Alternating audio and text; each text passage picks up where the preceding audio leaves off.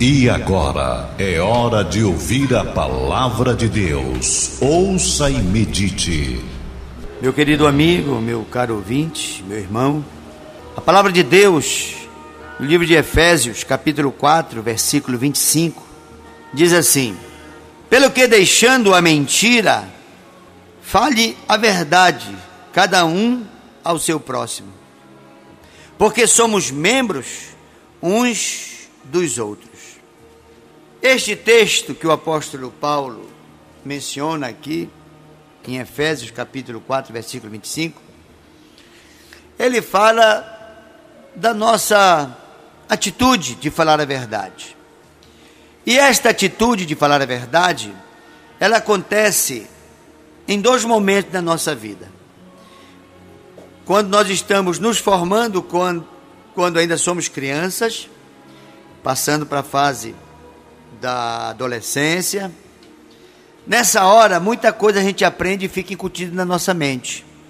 E a outra hora é quando nós nos convertemos, quando nascemos de novo e aí deixamos os, os rudimentos do passado e passamos a ser novas criaturas.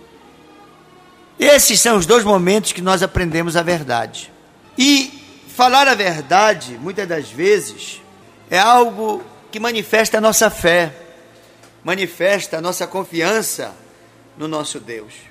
Muitas das vezes a pessoa não percebe que ela convive habitualmente com a mentira de forma muito natural, como se Deus se conformasse pelo fato da pessoa já ter o hábito de mentir, às vezes já tem até o vício de mentir, e isso acontece de forma muito natural mas eu quero dizer que a mentira é a maior deformadora de caráter. A mentira é a maior instabilidade de uma personalidade. Quando uma pessoa tem o hábito de mentir, esta pessoa, ela tem um caráter fraco, um caráter mais ou menos ou um bom caráter. Nós podemos se medir o caráter de uma pessoa pela palavra que ela emite. Uma pessoa que não mente, é claro que é uma pessoa de bom caráter, é óbvio. E eu quero, nessa oportunidade, mostrar o grande perigo que tem de um pai de uma mãe mentirem, de um professor, de uma professora, de um pastor, de uma pastora, de um líder mentir e ser imitado e seguido.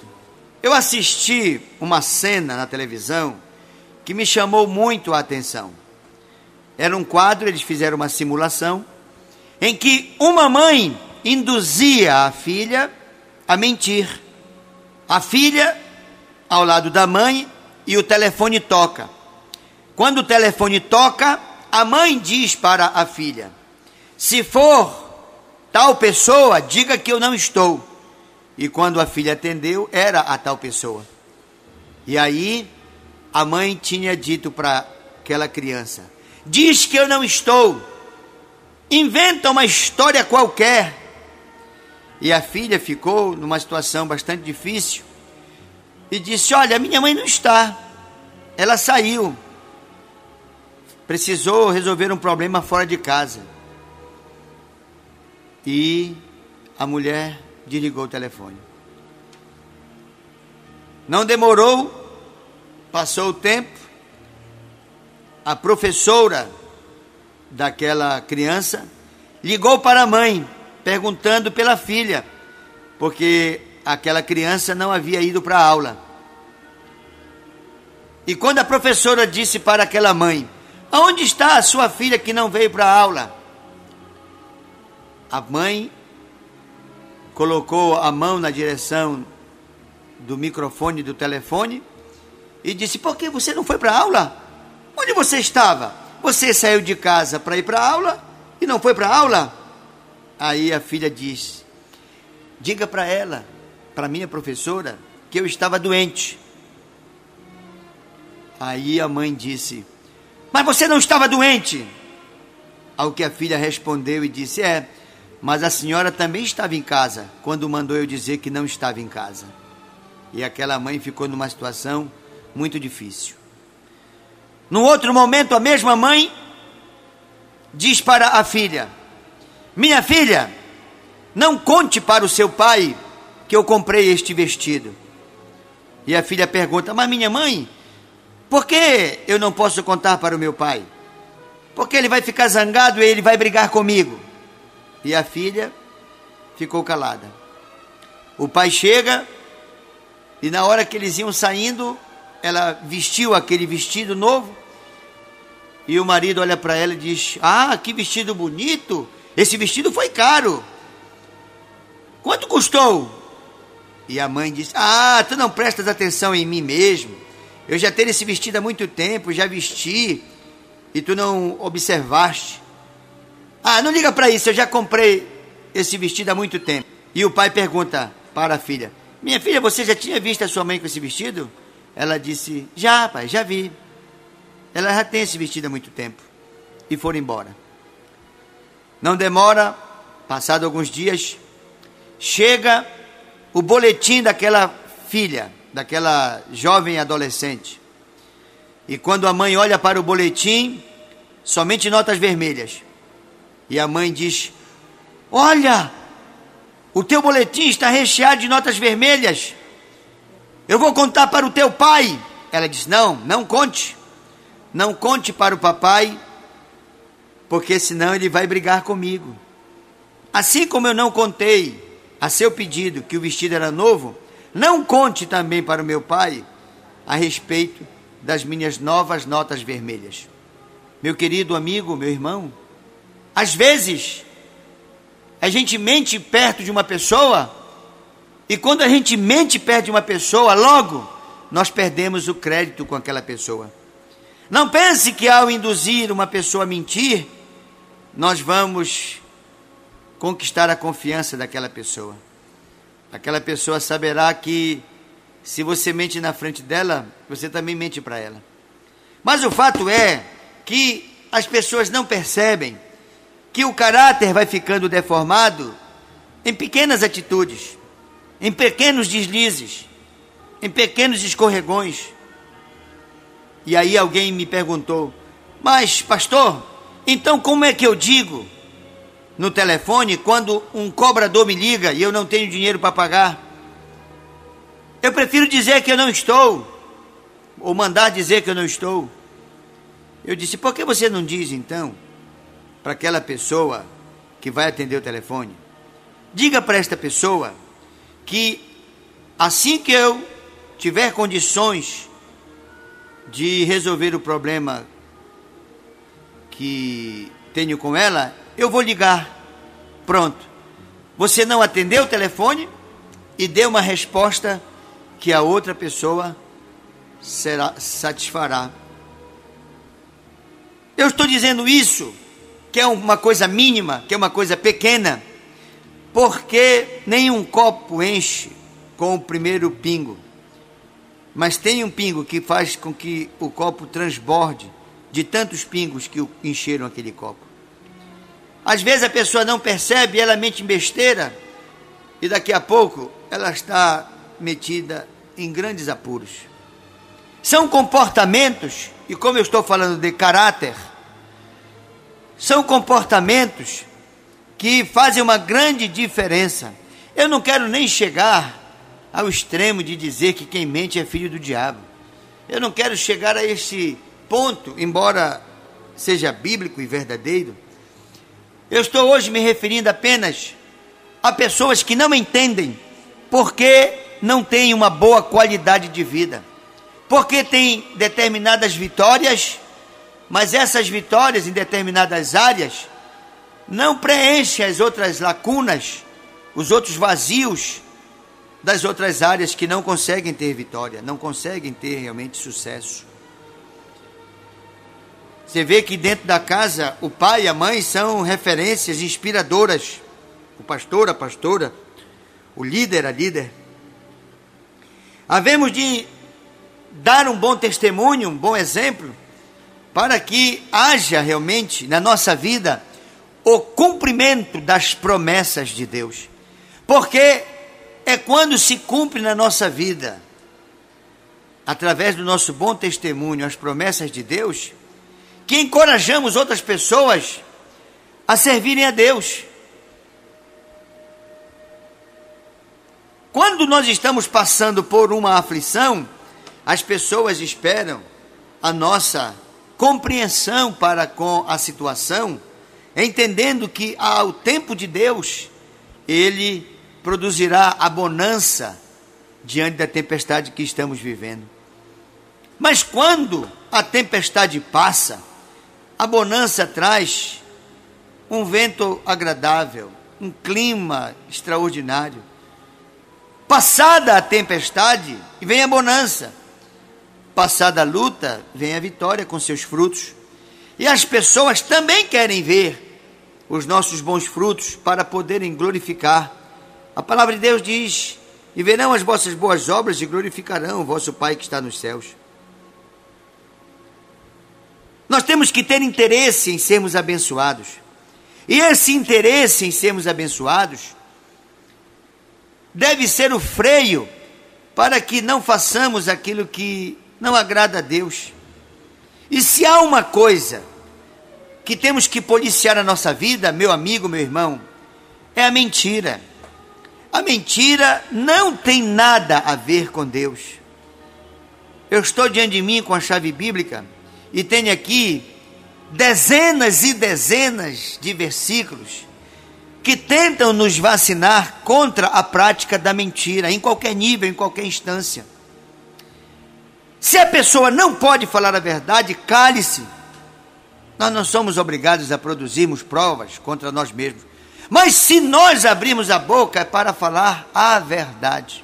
Eu tenho muita preocupação e eu lhes confesso que quando a gente tropeça numa palavra, nós temos que lutar para corrigir aquele tropeço.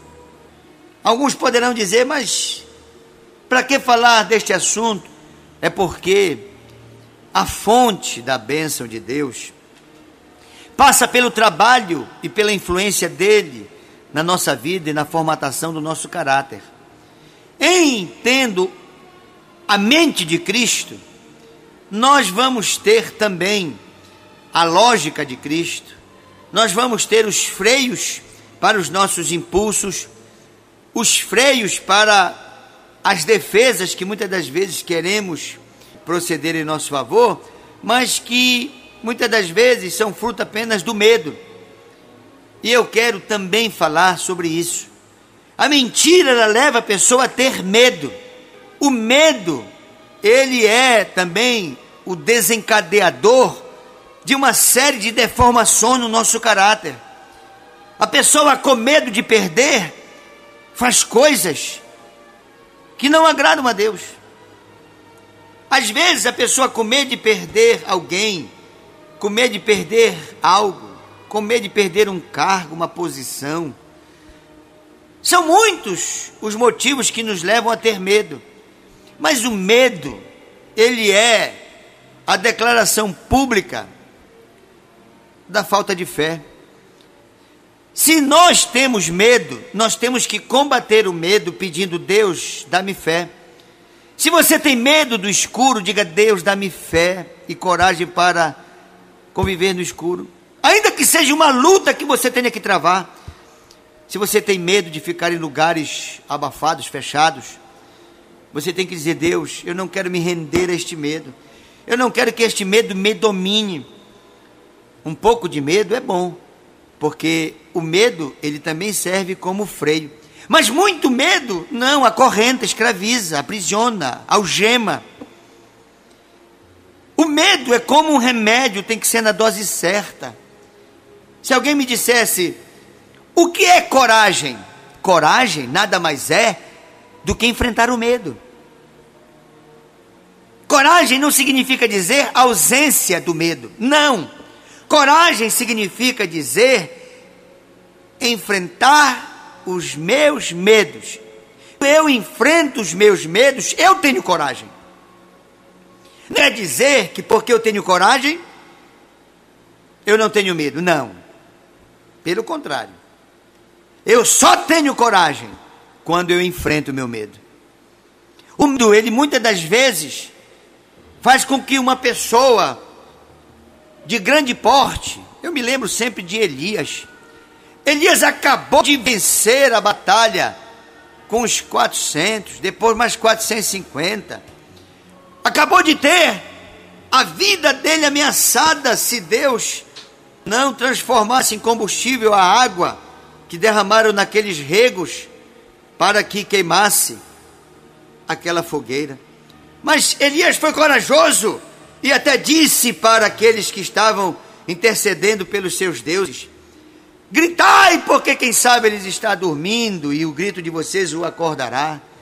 Fez até uma certa chacota com eles e em seguida, de forma corajosa, de muita fé, ora e Deus derrama fogo do céu. Este mesmo homem não demora, está fugindo de uma mulher. Então a gente observa que podemos ser assaltados pelo medo. Podemos viver um momento de um certo até pânico, de uma certa claustrofobia. Podemos ter, mas não podemos nos render. Não podemos nos render. Porque o medo, quando ele se avoluma muito na nossa vida, ele nos leva também para a depressão. Nós temos que ter o freio, mas ninguém pode andar de freio de mão puxado e ninguém pode acelerar e ao mesmo tempo frear. Nós temos que ter o medo como um freio. Só usa na hora certa. Na hora em que a gente pode sofrer um acidente, quando o carro vai em determinada velocidade, se pisa no freio. E quando se pisa no freio, se evita o acidente. O medo é um instrumento que nós temos para nos poupar de desastres aos quais não resistiríamos. Então o freio é para que eu observe os meus limites, perceba que eu não tenho estrutura para suportar determinado tipo de confronto. Agora eu não posso também fazer do medo a minha bandeira, porque senão eu vou ser um covarde. Porque senão eu vou ser um escravo das circunstâncias, das pessoas, dos sentimentos, dos interesses e por aí vai. Então eu quero dizer que às vezes a pessoa ela mente com medo de enfrentar determinada verdade. Ela mente querendo fugir da sua realidade. Ela conta vantagens que ela sonha um dia ter na sua vida, como se já estivesse acontecendo. Ela diz que é o que gostaria de ser, sem que seja aquilo que diz ser. A mentira, ela pode ser realmente a face exposta do medo. A pessoa tem medos e revela esses medos com a prática da mentira. E aí o caráter deforma e um mal puxa outro mal. Um abismo puxa outro abismo. A comunhão com Deus, ela nos faz ter medo na dose certa. A comunhão com Deus nos dá estabilidade, nos dá segurança, nos dá firmeza, nos dá controle, domínio próprio. Meu querido amigo, meu irmão, nós não somos super-homens. Eu e você estamos na mesma situação. Debaixo das mesmas tentações, das mesmas provocações, das mesmas ciladas, das mesmas armadilhas. A diferença é que um pode procurar o refúgio certo, que é Deus, e o outro pode não atentar para esse refúgio que é Deus. Nesta oportunidade, eu quero te desafiar, meu amigo, e a mim mesmo me desafiar, a me refugiar em Deus, a dizer: Deus, as minhas muitas limitações me fazem ter medo de determinadas coisas, pessoas, circunstâncias, mas eu quero que entregue nas tuas mãos a minha vida, eu passe a ter freio apenas como um sistema de segurança. Que eu use na hora certa,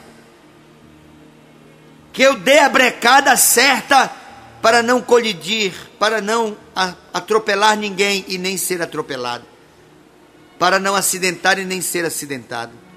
Medo gera instabilidade. E a pessoa instável, insegura, ela é capaz de tudo e mais um pouco. E aí vem a prática da mentira e com o decorrer do tempo acaba se transformando no hábito da mentira, no vício da mentira. Mas como a face exposta do medo é a mentira, vem a palavra de Deus e nos diz em Efésios capítulo 4, versículo 25: Deixando a mentira, fale cada um a verdade. Por que deixar a mentira? Porque agora conhecemos quem é a verdade. Quando vivíamos uma mentira de vida, quando vivíamos mentindo na vida, não conhecíamos a verdade da vida que é Jesus. Quem conhece Jesus conhece a verdade. E quando a verdade nos liberta, verdadeiramente somos livres. E aí a mentira não tem mais influência sobre nós. Já é a verdade que tem influência. E a verdade, ela nos mostra a proteção que Deus nos dá, porque a mentira tenta empanar os nossos olhos para com a proteção de Deus em nossa direção. O medo ele cega-nos da proteção de Deus.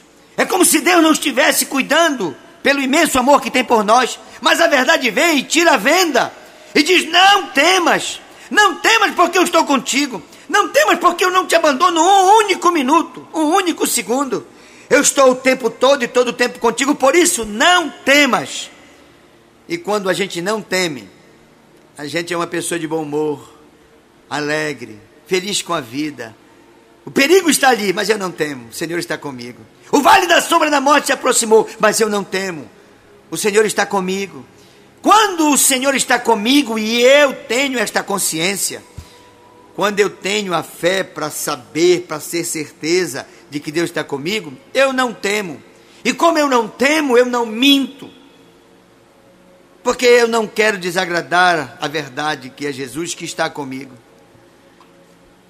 Meu querido irmão, esta sociedade precisa da verdade, da maior de todas que é Jesus Cristo e da verdade também nos relacionamentos. Nós precisamos viver uma vida de credibilidade, de verdade. E nós temos que, a exemplo de Jesus, falar aquilo que edifica, aquilo que constrói e dizer: Deus, me livra dos meus medos. Não que o Senhor os tire de mim, porque eles são importantes como freios em determinados momentos da trajetória da minha vida. Mas eu quero ter comunhão contigo, para que eu não tenha medo. Quem tem Deus não tem temor, não tem horror, não tem pânico, não tem síndrome quem está com Deus não teme nada, nem a morte, nem a vida. Eu quero que você seja uma pessoa livre. Se o Filho nos libertar, verdadeiramente seremos livres. Livre de todas as nossas esquisitices. Às vezes a pessoa tem medo de ficar velho, tem medo de adoecer, tem medo de morrer, tem medo de perder o que tem, tem medo de não ganhar aquilo que quer ganhar. Às vezes a pessoa tem medo de tudo. Tem medo da comida, tem medo da falta da comida, tem medo da altura, mas também tem medo da profundidade. O medo, ele quer nos dominar. E ele usa muitas das vezes a mentira para se esconder. Mas com Deus não. Entendo Deus. Não tememos. Não temendo, temos compromisso com a verdade. Vivemos e falamos a verdade. E Deus nos abençoa com muito mais do que necessitamos. Deus nos dá até o que a Ele nem pedimos por conta da confiança, da credibilidade do nosso comportamento para com Ele e para com aqueles com quem convivemos.